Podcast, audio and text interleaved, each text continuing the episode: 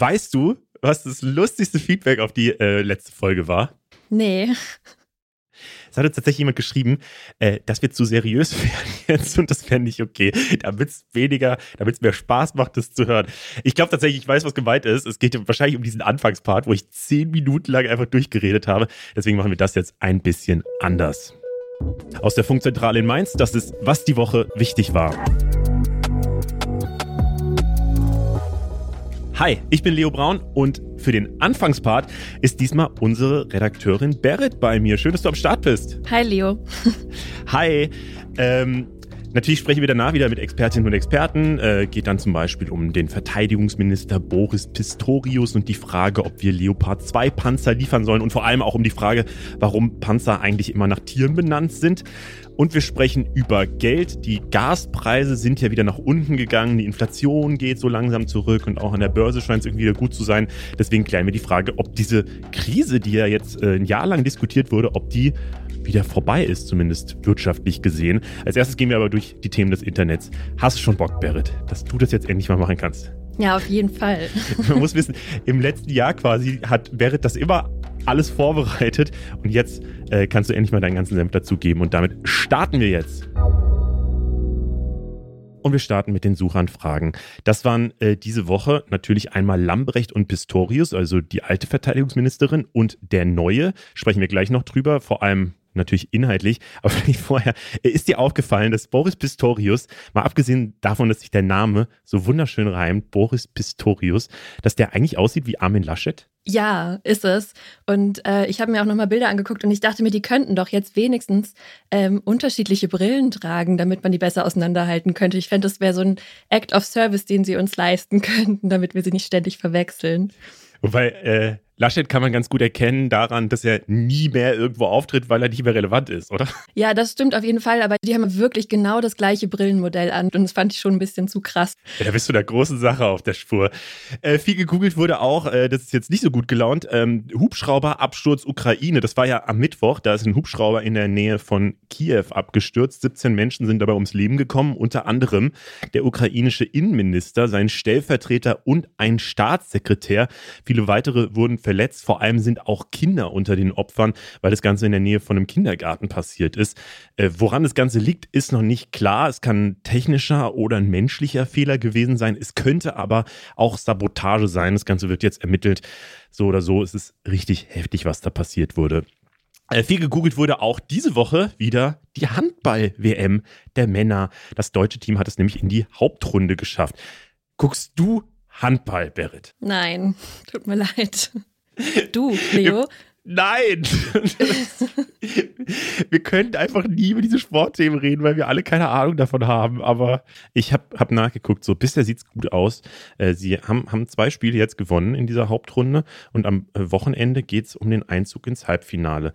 Da drücken wir zumindest die Daumen. Ja, sie sind weitergekommen als die Fußballmannschaft. Viel gegoogelt wurde auch die Serie The Last of Us. Äh, das schaffen Serien-Neustarts tatsächlich relativ selten, dass sie 100.000 Mal in Deutschland gegoogelt werden. Aber das Ganze basiert ja auf diesem Game Last of Us und das wird in den letzten zehn Jahren so als Meilenstein der Gaming-Welt gefeiert, weil die Story ja einfach so stark erzählt wird in diesem Spiel. Deswegen gibt es da jetzt auch um diese Serien kleinen Hype. Storymäßig ist das Ganze letztlich eine Art Zombie-Geschichte. Also ein Pilz hat sich über die ganze Erde ausgebreitet und dieser Pilz hat die Eigenart, dass er sich ins zentrale Nervensystem der Menschen reinhacken kann und die Menschen so eine Zeit lang steuert, bis er sie dann tötet. Das heißt, wenn man in dieser Welt auf jemanden trifft, dann weiß man nie so ganz genau, ob die Person jetzt von diesem Pilz vielleicht infiziert ist. Und in der Serie muss dann eben ein Typ ein junges Mädchen durch diese Welt bringen und äh, ja, wird sehr gefährlich auf jeden Fall. Und das Ganze klingt dann so.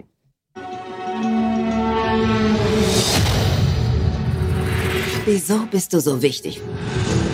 Irgendwo im Westen arbeiten sie an einem Heilmittel. So richtig beeindruckt hat sie, dass ich mich nicht in ein Ungeheuer verwandelt habe. Wenn sie auch nur einmal zuckt. Lass es. Hui. Äh, ich habe tatsächlich die erste Folge geschaut. Hast du die auch geguckt, Berit? Nee, noch nicht. Ich habe aber auch immer ein bisschen Angst vor so ähm, Dystopien, deswegen ist es nicht so mein Ding. Ah, okay. Äh, ich fand es tatsächlich ganz nice, auch weil es äh, einfach extrem schön aussieht. Äh, ich muss allerdings auch sagen, irgendwie fand ich fast die erste Hälfte dieser ersten Folge am schönsten, wo es noch darum geht, wie dieser Pilz sich ausbreitet. Dann, ich glaube, die Hauptserie spielt halt 20 Jahre danach, wenn es schon so komplett ausgebreitet ist. Den Part fand ich jetzt nicht mehr ganz so stark, aber die Welt sieht auf jeden Fall extrem krass aus, weil halt so die Natur die Städte wieder so zurückerobert hat in der Zeit und so. Das ist äh, schon irgendwie ganz spannend. Ja, und wir haben uns aber auf jeden Fall auch noch gedacht, ist es eigentlich realistisch, dass so ein Pilz sich über die Erde ausbreitet? Und da hast du ja mal geschaut. Ja, also diesen Pilz, den gibt es wirklich. Der heißt Ophiocordyceps unilateralis äh, und kann zum Beispiel Ameisen oder Heuschrecken befallen. Das ändert dann erstmal ihr Verhalten und dann sterben die. Und tut euch den Gefallen und googelt das bitte nicht. Ich habe es gemacht und dieser Pilz wächst einfach aus dem Kopf der Ameisen raus. Und das, ist, das sind Bilder, die ich wieder vergessen möchte. Wir haben auch nochmal einen Professor für Mykologie, also für Pilzforschung, gefragt und der hat uns das nochmal so erklärt. Die Arten der Gattung Cordyceps oder auch Ophiocordyceps, diese ganze ähm, Pilzgruppe, die Insekten befällt, ist so hoch spezialisiert, dass durch eine oder wenige Mutationen ein Befall von Menschen ausgeschlossen ist. Das heißt, die Idee der Serie ist zwar nett, aber so natürlich nicht möglich. Allerdings gibt es auch jetzt natürlich schon andere Pilzarten aus anderen Gattungen, anderen Landschaftskreisen, die das Nervensystem auch von Menschen befallen können. Das heißt, eine Infektion kann bei einer Verletzung auftreten, wenn dann Sporen ins in den Körper eindringen können, dann irgendwo Nervenbahnen entdecken sozusagen, dann wachsen die die Nervenbahnen entlang, können das Gehirn erreichen und können große Schäden auslösen. Solche Pilzarten könnten rein theoretisch durch ähm, andere Pathogenität über Mutationen dazu führen, dass der Mensch dann aggressiv werden würde, ähnlich wie bei der Tollwut. Das heißt, ähm, es sind viele Schritte nötig oder wären nötig, dass ein Pilz einen Menschen zu einem aggressiven, ähm, ja, zombieartigen Wesen verwandeln würden. Okay, wir gehen mal besser schnell weiter zum nächsten Thema. Und zwar äh, viel gegoogelt wurde, es wurde richtig viel gegoogelt diese Woche. Äh, die Person Gina Lollobrigida, die ist am Montag gestorben. Und ich kannte sie nicht, habe deswegen mal nachgeschaut. Das war wohl eine Schauspielerin aus Italien und galt in ihrer Zeit nach dem Zweiten Weltkrieg als die schönste Frau der Welt. Hast du diesen Namen schon mal gehört, Berit? Gina Lollobrigida? Bis zur Vorbereitung von dieser Folge habe ich ihn noch nicht gehört. Mich wundert es nämlich, ich habe diese Push-Nachricht bekommen von der Tagesschau, dass sie gestorben ist. Und ich frage mich langsam wirklich, wie alt muss ich eigentlich werden, bis ich diese ganzen Leute, wo man diese Push-Nachrichten kriegt, dass sie gestorben sind, wirklich mal kennt. Bei mir ist die Quote wirklich noch nicht besonders hoch, habe ich das Gefühl. Es ständig irgendwelche Leute, die ich noch nie gehört habe. Aber äh, natürlich nur das Beste für die Familie von Gina Lollobrigida, wobei sie auch wirklich alt geworden ist äh, und viel gegoogelt wurde. Und diese Person kenne ich. Äh, Greta Thunberg, sie hat ja äh, in Lützerath mit demonstriert. Und dabei hat sie für das Foto der Woche gesorgt, kann man glaube ich sagen. Bei Reddit ist es zumindest äh, das Foto der Woche, äh, was die meisten Likes bekommen hat, weltweit, wie sie da von der Polizei weggetragen wird. Wir haben das dann direkt bei Insta auch für ein paar Memes benutzt, weil sie es halt einfach wahnsinnig gut anbietet, wie sie da so gechillt eben äh, quasi rumliegt, während die Polizisten sie wegtragen.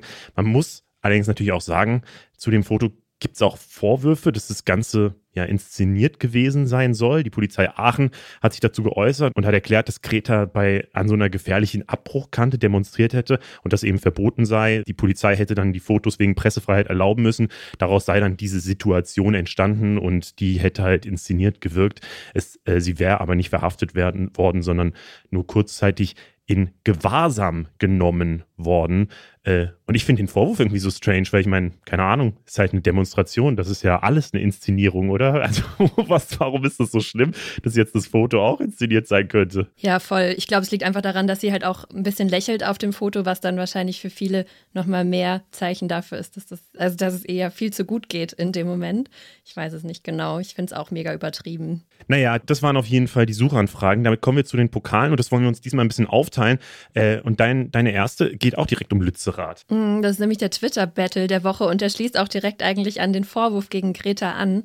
Und zwar haben sich einfach Shari und Ralf von Wissen macht A gebettelt auf Twitter und das habe ich wirklich nicht kommen sehen. ich habe nicht. Also Shari hat am Samstag getwittert, Greta Thunberg war in Lützerath mit Buddy Neubauer. Mist, hab sie verpasst. Dabei hätte ich so gerne mal gefragt, wie der Flug in der Business Class nach Goody Germany war. Das Leben kann manchmal so Klima sein. Feines Wochenende euch. Ich finde es eh schon mega den weirden Tweet. Ich wusste auch erstmal gar nicht, was sie damit meint, aber sie wollte wohl halt eben darauf anspielen, dass sie die Inszenierung rund um die Proteste in Lützerath irgendwie total übertrieben findet und für unnötig hält. Aber jedenfalls hat Ralf dann einfach nur Ratio drunter kommentiert. Das ist so Twitter-Slang. Also Ziel ist es einfach, dass dieser Kommentar dann mehr Likes bekommt als der eigentliche Tweet, um jemandem Kontra zu geben. Und das ist Ralf damit auch definitiv gelungen. Shari hat darauf den Tweet und ihren Account gelöscht. Aber mich beschäftigt an der ganzen Sache, um ehrlich zu sein, einfach nur, dass Shari und Ralf Stress haben, weil es kann in meiner Welt einfach nicht vorkommen. Die sind meine großen Kindheitshelden gewesen. Ich, also es, mich hat mich auf jeden Fall mega fertig gemacht. Wissen macht Ratio, habe ich danach gelesen. Ich finde krass, was ist ein Ralf bitte für ein krasser Typ, dass der mit einem Wort einfach sie komplett zerstört und dann auch noch zum, äh, von der Plattform quasi drängt. Das fand ich schon crazy. Ja, sie hat dann auch gesagt, ach, Twitter ist ja auch einfach zu oberflächlich, deswegen hat sie sich da jetzt gelöscht. Also tatsächlich fand ich es auch noch irgendwie so inhaltlich so ein bisschen strange, weil erstmal ist das ganze Argument von Shari ja schon ein bisschen also ich finde es immer schwierig zu sagen, ja, du demonstrierst fürs Klima, aber du bist ja auch schon mal geflogen oder du bist jetzt geflogen zu dieser Demo und so. Ähm, natürlich sollte man auf seine Symbole achten, aber nur weil sie fürs Klima steht und sie hat ja jetzt nicht dafür demonstriert, dass man nie mehr fliegt oder so, sie hat ja demonstriert dafür, dass keine Braunkohle mehr abgebaut wird. Deswegen finde ich immer dieses Doppelmoralargument da manchmal ein bisschen schwach. Und vor allem ist sie aber auch gar nicht geflogen. Also sie ist Eben. ja halt mit dem Zug gefahren. So ist einfach ja. noch eine Lüge in diesem Tweet. Deswegen, keine Ahnung, da, da bin ich auf jeden Fall, auf jeden Fall Team Ralf Kaspers. Äh, ich habe noch ein anderes zu Lützerath, mein erster Pokal der Woche, der Mönch der Woche. der fand ich extrem lustig und ich will hier gar nicht, äh, bevor das irgendwie jemand äh, mir vorwirft, ich will hier nicht äh, Polizeigewalt irgendwie rechtfertigen oder gutheißen oder so, aber äh, es gibt so ein Video oder sehr viele Videos, wie eben ein Typ mit brauner Mönchskutte äh, in Lützerath eben auch mit demonstriert hat und vor allem ähm, als die Polizisten alle in diesem Schlamm und Matsch, der da war, weil es ja sehr, sehr feucht war, äh, alle stecken geblieben sind, der ist eben so da rumgehüpft äh, und er hatte offensichtlich gar keinen Stress mit dem Schlamm und konnte einfach über, über den Schlamm drüber laufen, ähm, während die Polizisten da wirklich alle so versunken sind und dann hat er sie halt noch so ein bisschen geschubst und so weiter. Äh, unter diesem ganzen Rumgetänzel des München hat dann jemand äh, noch Musik drunter gelegt und so weiter. Das sieht einfach mega witzig aus, wenn man sich dieses Video anguckt und nochmal, ich will keine Polizeigewalt hier rechtfertigen. Äh, hast du das Video gesehen? Ja, na klar. Meme Gold diese Woche. Lützerath war einfach eine Meme-Veranstaltung am Ende. Ich habe außerdem noch ein paar Break-up-Songs der Woche mitgebracht. Die gehen natürlich an Miley Cyrus und Shakira. Miley hat in ihrem neuen Song Flowers mit fast 16 Millionen Streams auf Spotify am ersten Tag direkt erstmal ihren eigenen Rekord gebrochen. Und die Lyrics, die klingen eigentlich einfach so nach so einer Hymne für Selbstliebe. Aber das Internet ist natürlich ausgerastet vor lauter Theorien, was alles an diesem Song als Rache an ihrem Ex-Mann Liam Hemsworth gelesen werden kann. Also zum Beispiel wurde der Song halt am Geburtstag von Liam Hemsworth released. Das ist auch was, was man nicht leugnen kann. Also das ist einfach so. Dann wird außerdem vermutet, dass das Haus, in dem das Video gedreht wurde, das Haus war, was Liam immer angemietet hat, um Miley mit verschiedenen Frauen zu betrügen. Das ist aber nicht bestätigt. Die Liste geht noch viel länger. Ich fand es mega spannend, was man da alles drin finden konnte. Shakira dagegen geht ein bisschen anders mit ihrer Trennung von Ex-Profi-Fußballer Gérard Piquet um. In ihrem neuen Song Music Sessions Number 53 spricht sie zwar auch keine Namen aus, aber die Anspielungen können auch ziemlich deutlich als Abrechnung mit ihm verstanden werden. Allerdings richtet sie sich nicht nur gegen Piquet, sondern ist auch ziemlich fies dessen neuer Freundin gegenüber. Ich weiß natürlich nicht genau, was da passiert ist, aber ich finde, da hat Miley Cyrus auf jeden Fall den cooleren Weg gefunden, mit ihrer Trennung umzugehen. Sie hat vor allem den einzigen Weg gefunden, mich zu erreichen. Zumindest von diesem äh, Shakira-Song hatte ich gar nichts gehört, ehrlich gesagt. Äh, das Tier der Woche habe ich noch mitgebracht. Das ist für mich der Biber. Ähm, ich habe nämlich tatsächlich auf mehreren seriösen Seiten die Information gefunden, dass es im Norden der Ukraine ganz viele Biber geben würde. Und die bauen immer so ihre Dämme, was halt Biber so machen. Und äh, normalerweise werden, also zerstören dann die Leute, die da wohnen, halt diese Dämme, weil es ja ein bisschen schwierig ist, wenn da alles voll Dämme ist und dann das ganze Gebiet überschwemmt wird und so. Ähm, aber weil es da gerade grundsätzlich auch feucht ist und eben sehr viel überschwemmt ist und weil die Leute da natürlich was anderes zu tun haben, als jetzt diese Biberdämme zu zerstören, sind da eben, äh, ist da besonders viel Überschwemmung gerade und deswegen äh, sagen sehr viele seriöse Seiten und Beobachter dieses Krieges und so, dass es das sehr unwahrscheinlich jetzt macht, dass die Ukraine nochmal aus dem Norden angegriffen werden könnte. Da gab es ja auch Vermutungen, dass Belarus entweder selbst angreift oder dass Russland über Belarus äh, nochmal im Norden versucht, da reinzugrafen. Aber zumindest unter anderem wegen den Bibern, ist es super unwahrscheinlich und deswegen, äh, ja, Biber sind einfach Beste, muss man einfach sagen. Das ist einfach nur wegen den Bibern. Wir verkürzen das jetzt hier ein bisschen. Wir spitzen das zu, sagt man, glaube ich, im Journalismus. Ja, ja. ich glaube auch. Äh, ich habe auch noch ein kleines Follow-up zu letzter Woche mitgebracht, als wir über Prince Harry und seinen Kampf gegen die Boulevardpresse gesprochen haben. Das sind quasi mhm. die Fake News der Woche, weil die Meme-Seite Galeria Arschgeweih, kennst du die? Ja, die haben sogar, ich habe ich hab mal mit dem, mit dem Macher, habe ich mal gecallt. Aber das ist eine andere Geschichte. das ist eine andere Geschichte.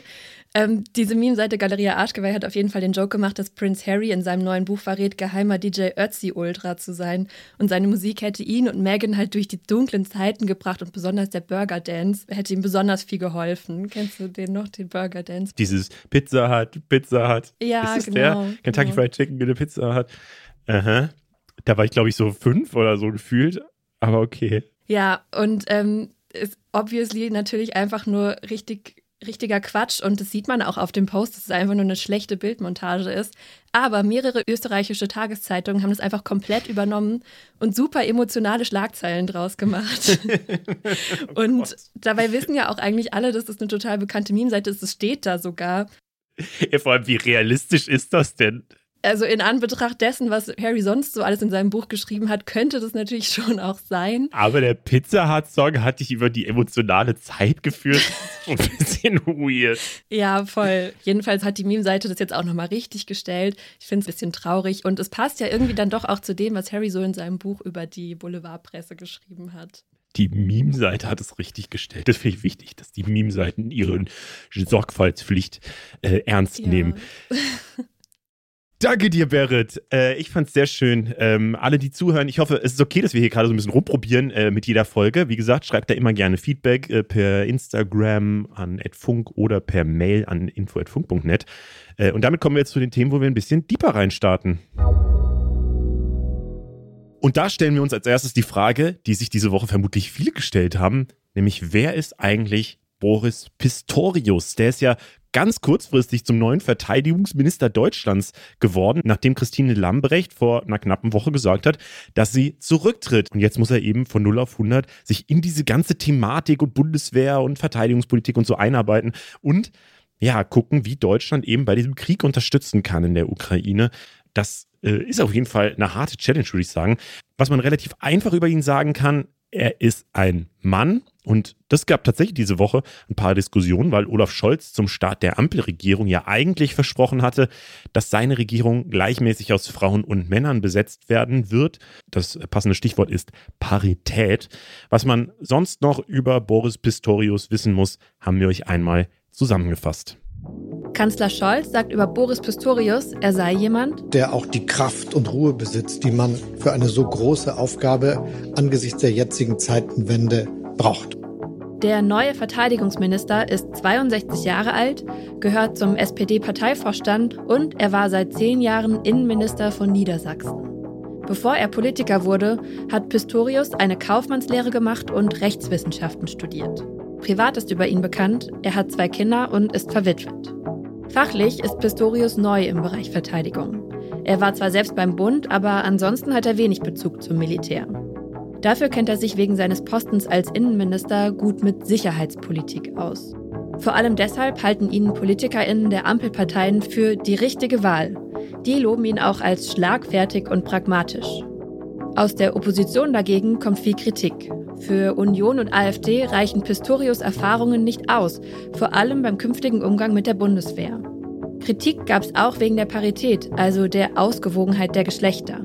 Mit Pistorius gibt es jetzt nur noch sieben Ministerinnen und dafür neun Minister plus Kanzler im Kabinett. Das einmal die Erklärung zu Boris Pistorius. Wir gucken uns jetzt aber auch nochmal an, was eigentlich so seine große Aufgabe wird. Vor allem diese Entscheidung, sollen Leopard 2 Panzer geliefert werden oder nicht, steht ja gerade groß im Raum. Deswegen bin ich sehr froh, dass bei mir jetzt der Bundeswehrexperte Thomas Wiegold ist. Er hat zum Beispiel einen Blog zu dem Thema Verteidigungspolitik namens Augen geradeaus und einen Podcast zur Sicherheitspolitik namens Sicherheitshalber. Aber deswegen bin ich sehr froh, dass er bei mir ist. Hi, Thomas. Ja, hallo Leo. Ja, Als erstes interessiert mich tatsächlich äh, deine Meinung zur Person Pistorius. So richtig viele Erfahrungen hat er ja nicht, das kann man glaube ich sagen. Ähm, aber ja, wie schätzt du denn seine Kompetenzen ein? Also er hat keine Erfahrung in der internationalen Sicherheitspolitik, in der Verteidigungspolitik, das ist richtig. Aber er hat als Innenminister in Niedersachsen sehr viel mit der Bundeswehr zu tun gehabt. Unter anderem, weil in Niedersachsen die beiden größten Standorte der Bundeswehr sind. Einmal in Munster die Panzertruppe und einmal in Wilhelmshaven die Marine.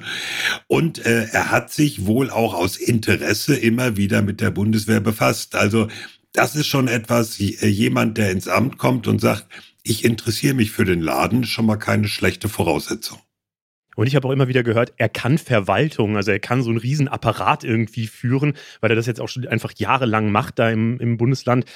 Was ich auch schon faszinierend finde, dass jemand das freiwillig machen will, einfach. Aber ähm, das scheint ja dann auch noch eine Qualifikation zu sein, oder? Das ist wichtig. Jetzt muss man natürlich gucken, so ein Landesministerium und gerade das Verteidigungsministerium, das sind schon etwas unterschiedliche Größenordnungen. Äh, man muss ja sehen, beim Verteidigungsministerium ist nicht nur das Ministerium selbst, da hängen auch noch 260.000 Menschen dran, Soldatinnen und äh, zivile Mitarbeiterinnen. Also äh, schon eine Nummer größer, aber immerhin, er hat Verwaltungserfahrung, auch das ist nicht schlecht. Mhm. Jetzt gilt ja gerade dieses Verteidigungsministerium so als eigentlich auch ein Schleudersitz für Ministerinnen und Minister. Ich habe jetzt auch äh, gehört, dass viele das vielleicht gar nicht machen wollten, weil das ihrer Karriere vielleicht auch einfach schaden kann. Also Christine Lambrecht war jetzt nicht die erste, die daran gescheitert ist. Auch Karl Theodor zu Gutenberg natürlich ein bisschen aus anderen Gründen vor zehn Jahren, aber auch Rudolf Scharping schon davor. Ähm, warum ist denn das so ein schwieriges Ministerium? Ja, das ist ähm, Ministerium, was in seiner ganzen Struktur so kompliziert und so komplex ist. Da ist zum einen Truppe, also direkt was ist mit der Bundeswehr, was ist mit der Führung der Bundeswehr und dann ist da dieses ganze sehr verwaltungstechnische Beschaffungswesen, das wird ja auch immer wieder genannt. Also der Investitionshaushalt ist mit einer der größten, wenn man den ganzen Bundeshaushalt sieht. Es geht um sehr viel Geld, was vernünftig ausgegeben werden soll. Es geht um eine Vielzahl von irre detaillierten Vorschriften für die Beschaffung. Das sind teilweise selbstgemachte Vorschriften der Bundeswehr und der Bundesregierung.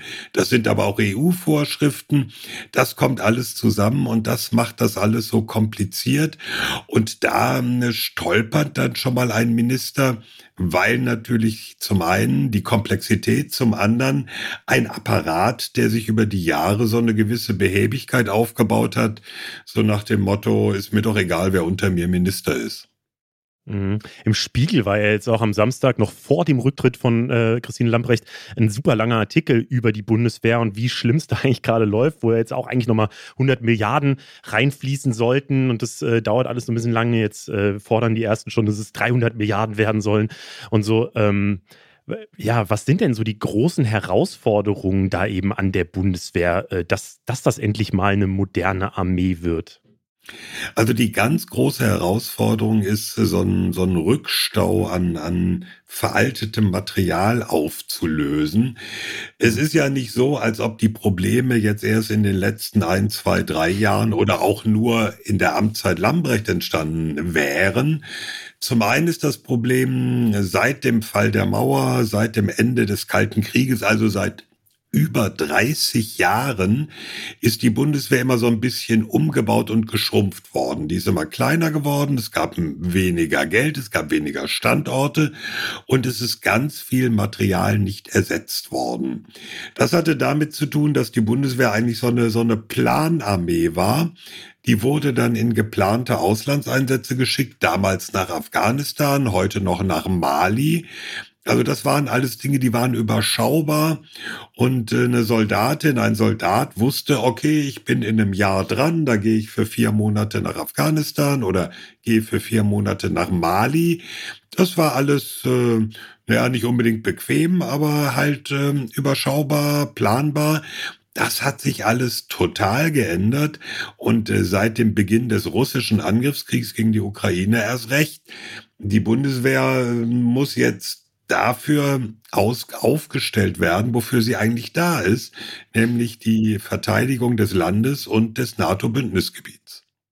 Mhm. Also letztlich hatte keiner mehr Lust einfach überhaupt äh, auf, auf, wirkliche Verteidigungspolitik oder so das, was man halt als ja, Armee eigentlich ja, es braucht. Es war oder nicht was? nur Lust, also es war ja auch so eine gesellschaftliche Debatte, die in die Richtung ging, ja, wofür brauchen wir die eigentlich noch? Also die Notwendigkeit von Streitkräften, die war ja insgesamt in der Gesellschaft, äh, naja, zumindest in Frage gestellt oder nicht mehr so hoch angesehen, äh, von einigen Ausnahmen abgesehen, aber so als, als Grundströmung. Wer interessiert sich noch für die Bundeswehr? Und spätestens dann mit der Aussetzung der Wehrpflicht, jetzt vor gut zehn Jahren, hatten auch immer weniger Leute mit der Bundeswehr zu tun. Also wer hat schon noch in seinem Lebensumfeld irgendwo, kannte einen Soldaten oder hatte einen Standort äh, irgendwo in seiner Stadt? Das, das wurde ja immer weniger. Also die Beziehung auch der Gesellschaft zur Bundeswehr, die wurde ja immer dünner. Und das ändert sich jetzt so ein bisschen aufgrund einfach der internationalen sicherheitspolitischen Entwicklung. Und dieser Umbau, der jetzt läuft, ähm, der kostet viel Geld, kostet aber vor allem auch viel Zeit. Aber ist es denn realistisch, dass der klappt? Weil ehrlicherweise, vielleicht bin ich so ein bisschen desillusioniert in den letzten Monaten, aber wenn ich mir schon angucke, weiß ich nicht, um Studierende zu unterstützen, will der Bund eigentlich 200 Euro an alle Studierenden zahlen. Das ist jetzt, das ist seit September verkündet worden und selbst diese kleine, ich würde sagen, sehr einfache äh, Tätigkeit schafft passiert nicht einfach. Es wird noch nicht mal die Plattform, wo die Studierenden das beantragen können, ist online. Das ist natürlich ein ganz anderes Thema. Aber wenn ich mir dann angucke, ähm, gleichzeitig soll halt ein Minister irgendwie so ein ganzes Ministerium umbauen, wo riesengroße äh, äh, Personalapparat und so weiter dahinter stecken, wo ja auch noch schlimmere Bürokratie wahrscheinlich hintersteckt und wo alles extrem verkrustet ist und dann aber auch noch irgendwie neue Verteidigungssachen, neue Waffen, neue Panzer, keine Ahnung, da ausgesucht werden, wo ja irgendwie jeder Step, was man so hört, irgendwie problembehaftet ist. Ist es denn realistisch, dass das überhaupt in den nächsten Jahren mal klappt? Naja, es gibt eigentlich keine andere Chance. Oder ich könnte es auch andersrum sagen. Äh, Deutschland leistet sich mit mehr als 50 Milliarden Euro im Jahr einen ziemlich teuren Laden namens Bundeswehr. Mhm. Und äh, wenn schon dieser Staat so viel Geld dafür ausgibt, dann haben die Bürger auch einen Anspruch drauf, dass dieser Laden mit diesem Geld auch funktioniert. Jetzt kann man sagen, das wird dauern, ja, das wird nicht sofort gehen, ja, aber es gibt eigentlich keine Alternative, weil sonst könnte man es ja auch gleich lassen. Hm. Dann gucken wir mal auf die ganz konkrete Frage, die sich jetzt gerade so im äh, Raum befindet. Äh, es geht ja um die Frage, sollte Deutschland eigentlich Leopard 2 Panzer liefern? Äh, ich habe so das Gefühl, gerade im letzten Jahr ändert sich ja die deutsche Position eigentlich ständig. Letztes Jahr, Anfang des Jahres, vor, also vor dem Angriffskrieg, ähm, waren sich, glaube ich, alle noch einig, dass Deutschland keine Waffen in Kriegsgebiete liefert. Das hat sich sehr stark geändert. Vor ein paar Wochen waren es dann die Marderpanzer, die äh, geliefert werden sollten. Und jetzt soll eben dieser Leopard 2 dazukommen. Das wäre ja dann das erste Mal ein richtiger Kampfpanzer. Also so dieses ganz klassische, was man sich unter einem Panzer halt vorstellt, ähm, würde dann auch geliefert werden. Wie ist denn da deine Meinung zu? Also muss Deutschland das machen? Tun wir aktuell zu wenig? Sollten wir diese Panzer liefern oder begeben wir uns andersrum dadurch vielleicht auch in Gefahr, dass äh, wir dann doch als Kriegspartei wahrgenommen werden. Das ist immer die große Sorge und dann doch in den Krieg irgendwie reingezogen werden. Also ich glaube, die letzte Frage, die würde ich verneinen. Der Punkt ist, wenn ein angegriffenes Land mit Material, mit Waffen unterstützt wird, dann wird man nicht Kriegspartei nach dem Völkerrecht. Anders mhm. ist es natürlich die Frage, wie sieht Russland das? Wie sieht der russische Präsident Wladimir Putin das? Und ja, da kann man das sagen. Völkerrecht bisher nicht so Gut. Eben, der findet das Völkerrecht nicht so cool. Und ob er der Meinung ist, äh, Deutschland werde damit Kriegspartei, das ist, glaube ich, ziemlich unabhängig davon, ob äh, was das Völkerrecht sagt und was tatsächlich geliefert wird. Es war ja bisher auch schon so, äh, immer wieder kam aus Moskau, ja, was ihr jetzt macht, das überschreitet eine Linie. Ähm, ja, Und dann äh, ging es dann doch irgendwie weiter. Und Deutschland hat eigentlich immer recht zögerlich gesagt, äh, ja, wollen wir nicht, tun wir nicht und dann doch gemacht. Und ähm, zuletzt, das hast du erwähnt, war es mit den Schützenpanzern, mit den Mardern so.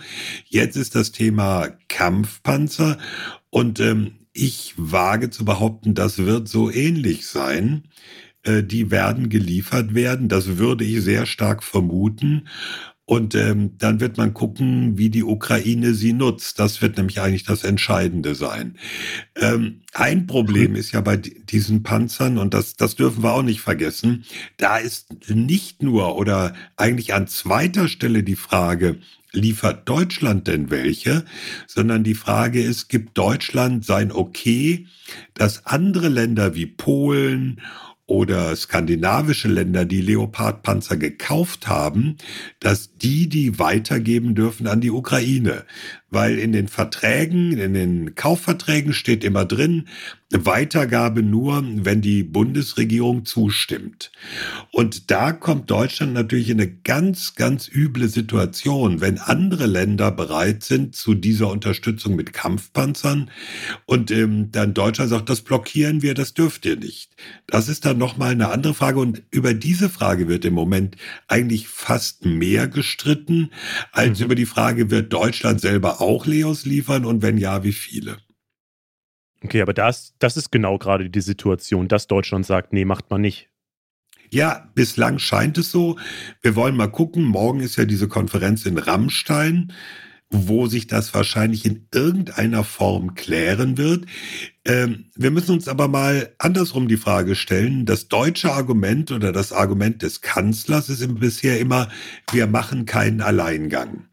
Deswegen werden wir von uns aus keine Kampfpanzer liefern. Inzwischen droht aber Deutschland genau diesen Alleingang zu machen, weil nämlich alle anderen sagen, wir wollen liefern und Deutschland sagt, nö. Also Alleingang, das Argument, das zieht natürlich in beide Seiten.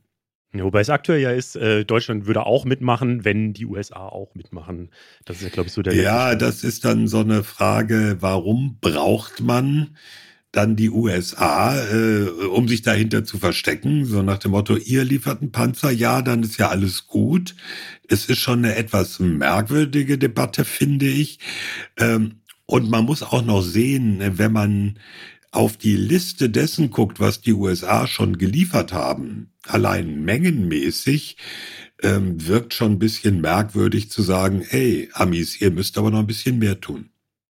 Aber liefert denn Deutschland zu wenig? Weil ich habe auch mal über Twitter irgendwie eine Statistik gesehen, dass gar nicht so schlecht eigentlich dasteht. Es wird nur immer so. Äh, Deutschland liefert gar nicht so schlecht. Es liefert mehr, als öffentlich wahrgenommen wird. Aber äh, man muss trotzdem realistisch sagen, die USA liefern ein Mehrfaches wirklich deutlich mehr. Und deswegen wirkt es ja dann so komisch, wenn man den, der ohnehin schon das meiste liefert, auffordert, dann noch ein bisschen mehr zu tun. Mhm. Wird es denn mit den Leopard 2 Panzern eine Wende in diesem Krieg geben können oder äh, ja, bereiten wir uns eigentlich darauf vor, dass der noch richtig lange weitergehen wird?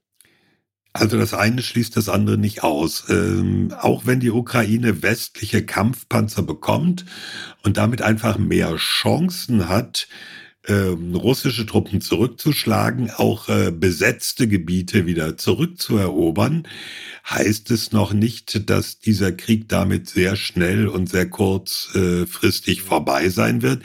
Ähm, Panzer sind ja nicht die Wunderwaffe, die jetzt alles regelt und alles anders macht.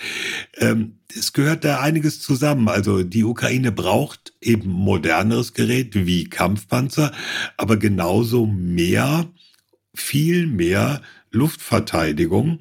Es gibt ja praktisch zwei Kriege, die da parallel laufen. Einerseits der Krieg am äh, Boden, vor allem im Osten, da im Donbass und im Süden. Und es gibt die Luftangriffe auf ukrainische Städte. Und die Ukraine kämpft da eigentlich an beiden Fronten und braucht auf beiden Seiten oder für beide Zwecke weiter westliche Unterstützung, wenn sie eine Chance haben soll. Mhm. Dann habe ich jetzt noch eine Frage zum Abschluss. Und zwar, warum heißen diese Panzer eigentlich alle nach Tieren? Das hat sich in Deutschland so eingebürgert. Das gibt schon sehr ah, das lange. Das ist ein deutsches Ding. das ist ein ziemlich, na, äh, die äh, Mann, die, bei den Briten heißen manche Fahrzeuge so, aber diese durchgängige Bezeichnung, die ist schon sehr deutsch. Äh, bei den äh, USA zum Beispiel werden die Panzer und Schützenpanzer nach früheren Generalen benannt. Also Bradley. Ah. Ja, genau, Bradley äh, war vor zwei Wochen.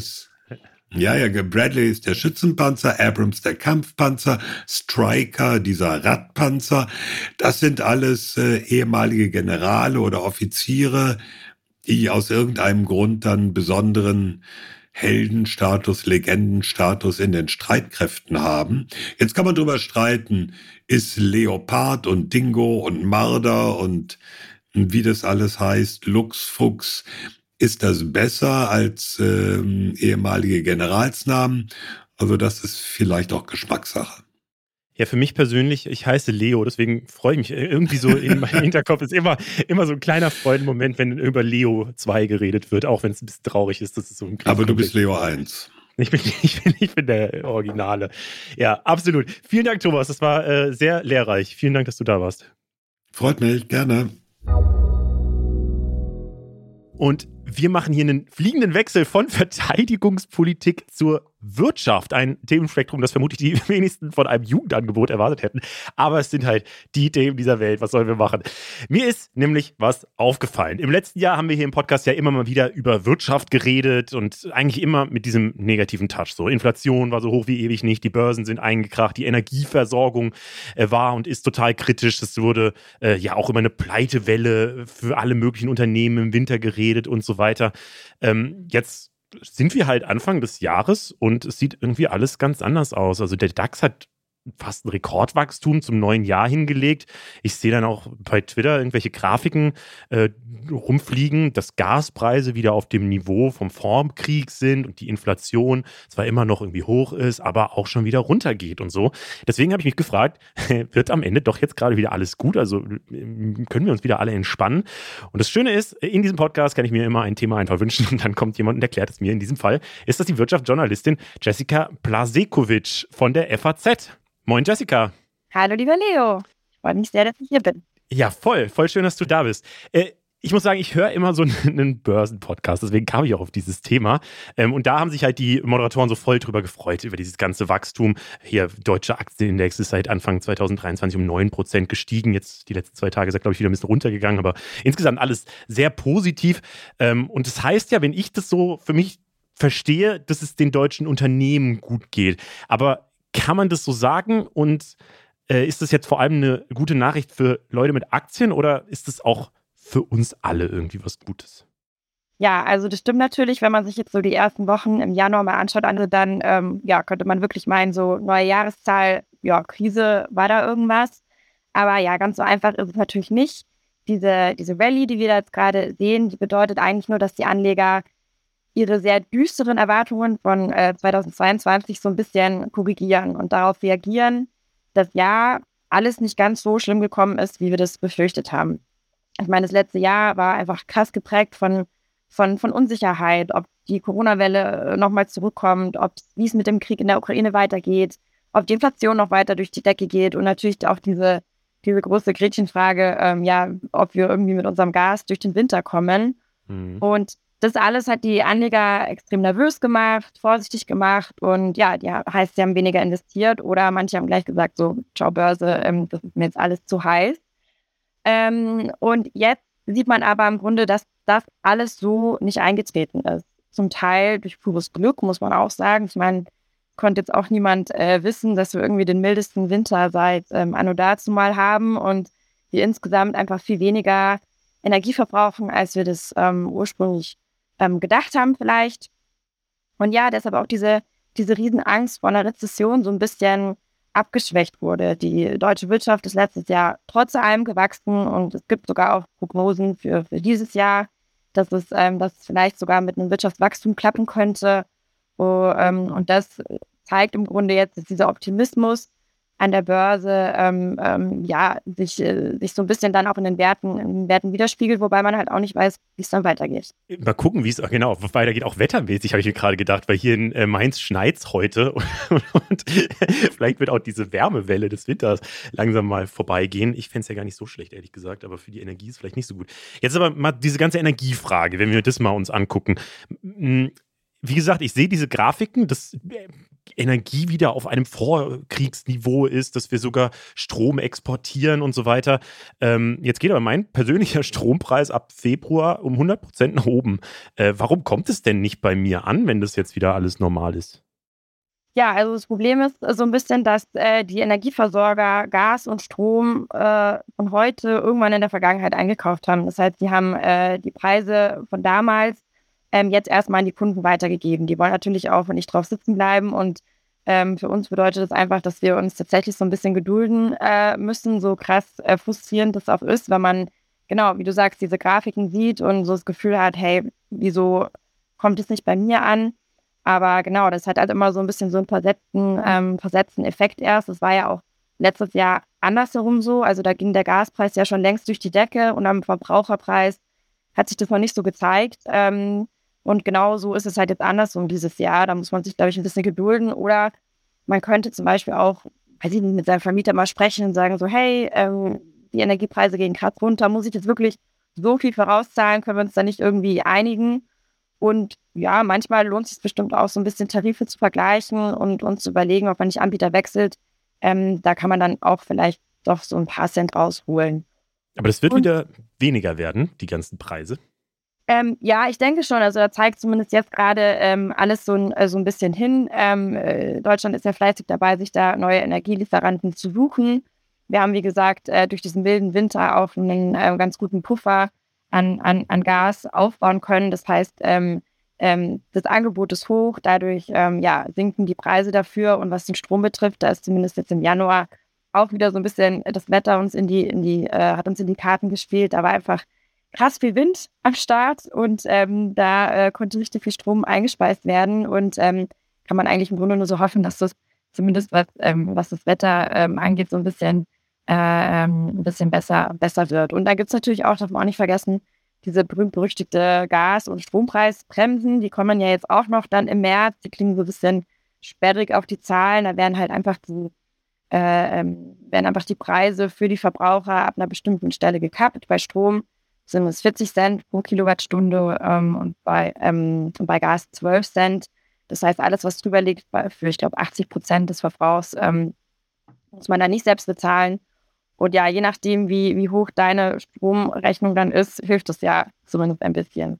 Mhm, voll. Aber heißt es dann auch, das war ja immer so der große Grund, äh, warum die Inflation so hoch war, dass halt Energiepreise, Gaspreise und so weiter so hoch waren und sich das letztlich dann über die Lieferketten auf alles Mögliche ausgewirkt hat. So habe ich es zumindest immer verstanden. Heißt es denn jetzt, dass auch dieses Thema Inflation, was ja, glaube ich, alle am direktesten betrifft, äh, dass, dass wir das auch mal so langsam abhaken können schon? Also können, kann man sich da wirklich einfach entspannen jetzt?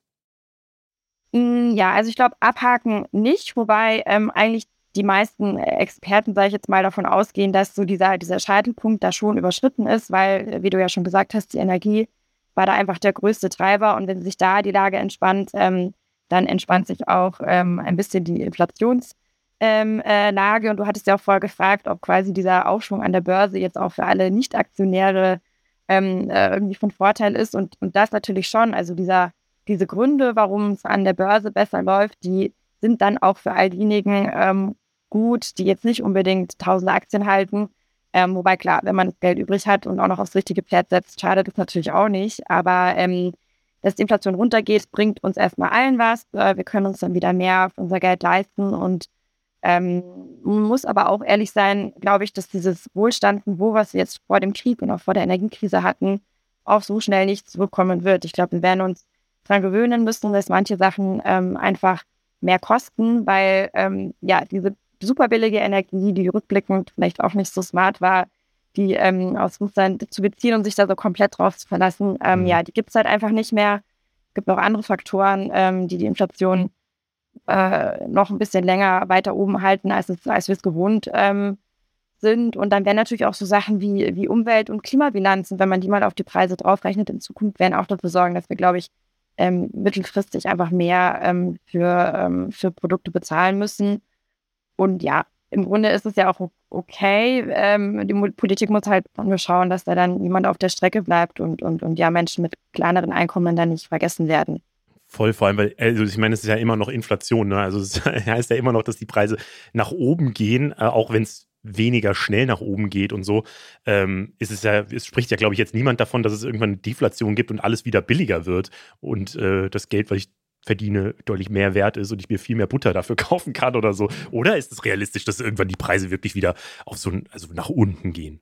Nee, und ähm, äh, wenn du jetzt so volkswirtschaftliche ähm, ähm, ähm, Nerds fragst, dann ist das ja auch was, was sich keiner wünscht. Also ähm, die EZB hat ja auch ein, hat ja auch ein Inflationsziel von ähm, um die 2% oder ich glaube, jetzt haben es sogar auf, auf äh, ähm, 2%, äh, Punkt 2% quasi angehoben, weil man einfach möchte, dass, dass die Leute schon so ein bisschen Anreiz ha haben, ihr Geld auszugeben. Wenn man weiß, ach, morgen äh, kostet es vielleicht alles weniger, dann, dann, dann, dann horten, die, ähm, horten die Menschen halt ihr Geld und das ist für jede Wirtschaft ähm, äh, quasi laut Lehrbuch ähm, der Tod, wenn halt einfach da nichts mehr konsumiert wird. Und ähm, das, halt da, das heißt, dahin werden wir uns auf keinen Fall, äh, auf keinen Fall bewegen und, und wollen wir uns auch, glaube ich, nicht bewegen. Aber klar, jeder freut sich, glaube ich, wenn ähm, dann wir irgendwann wieder mal so unter die äh, drei oder sagen wir mal vier Prozent Marke dann runterrutschen. Hm, solange das Geld, was ins Portemonnaie kommt, auch ein bisschen mehr wird. Das ist, glaube ich, so das Wichtige. Und ich fände es gut, wenn es eine Dönerpreisbremse gibt, weil an manchen Punkten darf es einfach nicht alles noch teurer werden. Das wäre mir persönlich wichtig. Äh, danke dir, Jesse, für die ganzen Erklärungen. Äh, ich glaube, ich habe es ein bisschen besser verstanden jetzt. Das freut mich sehr. Ähm, ja, und ich hoffe, du ähm, fällst nicht äh, vom Stuhl, wenn dann eine Nachzahlung kommt. Oder vielleicht kriegst du ja auch einen, einen, einen Bonus am Ende. Ich, genau, ich habe ehrlicherweise das Gefühl, ich habe so wenig geheizt diesen Winter und äh, achte so hart gerade auf meinen Stromverbrauch und so weiter. Und trotzdem musste ich irgendwie 50 Euro mehr Abschlag zahlen jeden Monat. Deswegen, ich gehe fast ehrlich gesagt davon aus, dass ich voll die Rückzahlung kriegen werde. Ja. Aber Cool, dann vielen Dank dir und wir gehen jetzt mal weiter zu einem bisschen äh, zeitloseren Thema. Wir sprechen über China. Die meisten wissen wahrscheinlich, dass die chinesische Regierung ja nicht so wahnsinnig gerne kritisiert wird, glaube ich, kann man sagen. Was mich aber tatsächlich überrascht hat, ist, dass es offenbar sogar eine Überseepolizei gibt, die ihre Kritiker auch im Ausland bedroht und einschüchtert. Dazu hat unser Format Y-Kollektiv letzte Woche eine Reportage rausgehauen, die mittlerweile schon mehr als eine Million Mal angeschaut wurde. Also offensichtlich äh, ist das Interesse daran sehr groß. Gemacht wurde diese Reportage von Toria Laurel und Jan Stremmel und die beiden sind so tief in das Thema eingestiegen, dass sie während der Recherche dann selbst Droh-SMS bekommen haben. Bevor wir darüber reden, erstmal Hi ihr beiden. Hallo. Hi.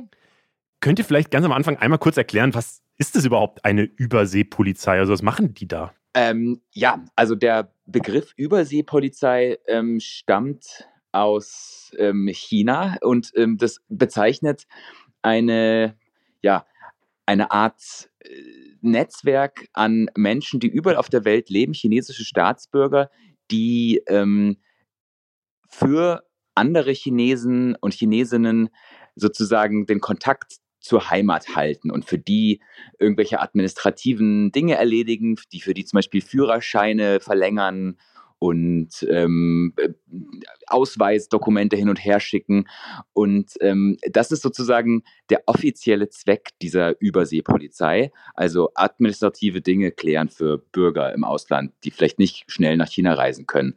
Mhm. Es gibt aber, und das hat im Herbst ein Bericht einer NGO rausgefunden, ähm, eine zweite und relativ ähm, problematische Bedeutung dieser Überseepolizei, nämlich, dass die sozusagen auch dafür verantwortlich ist, chinesische Bürger überall auf der Welt zu beobachten, zu bedrohen, wenn die sich kritisch gegenüber China äußern und teilweise die auch zur Rückkehr in die Heimat zu zwingen.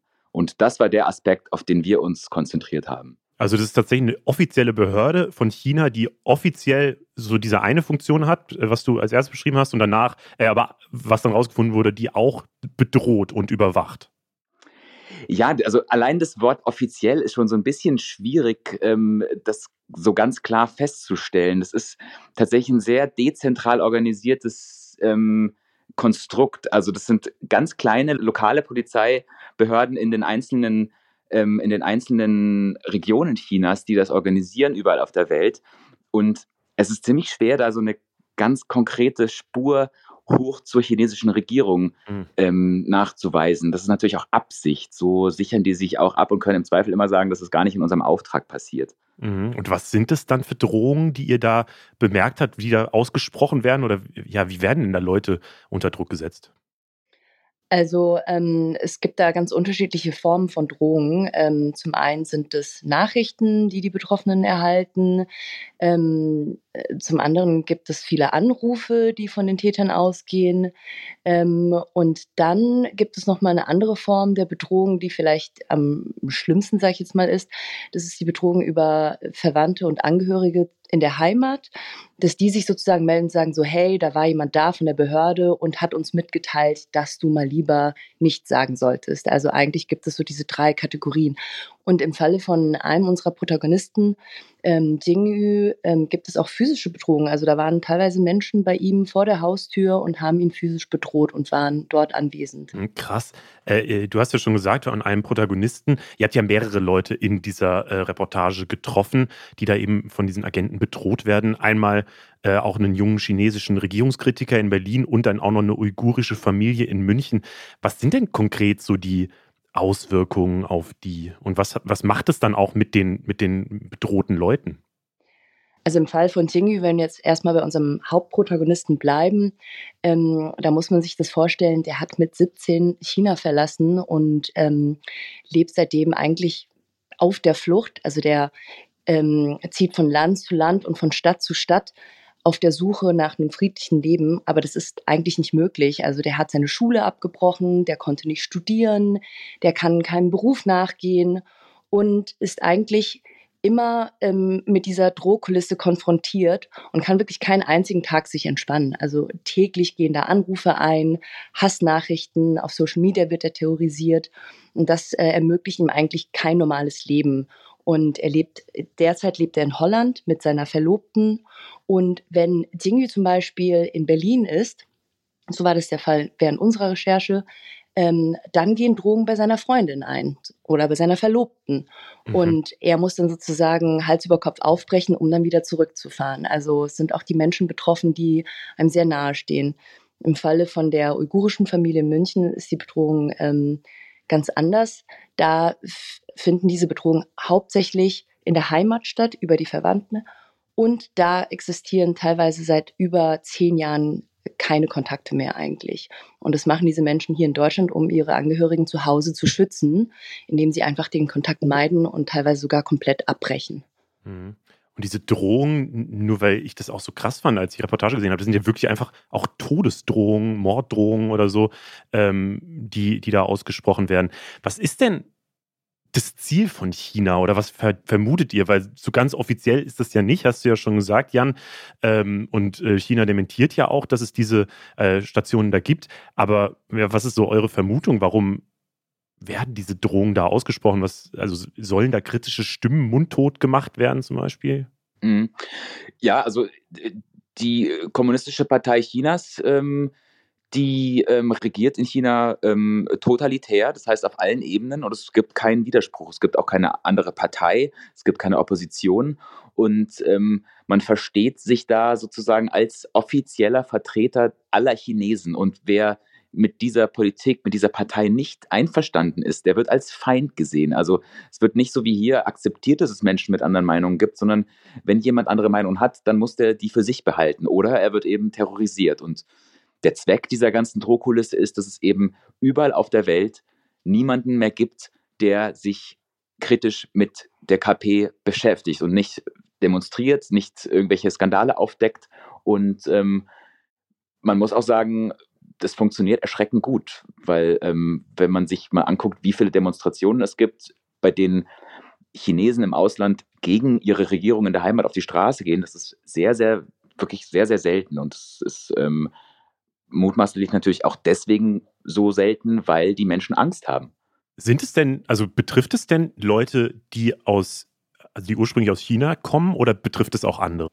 Ähm, es betrifft hauptsächlich ähm, chinesische Staatsbürger im Ausland, mhm. aber ähm, man ist auch als deutscher Staatsbürger nicht sicher davor. Also wir haben auch mit vielen Experten und Expertinnen gesprochen, auch mit Menschen, die zu dem Thema China forschen, Sinologen, ähm, Ethnologen und auch mit ähm, Kolleginnen, zum Beispiel einer Kollegin aus Holland, die zu dem Thema schon berichtet hat, ähm, ist Holländerin und ähm, wird auch seit Jahren bedroht. Also man ist auch als Nicht-Chinese und nicht chinesisch gelesener Mensch davor nicht sicher.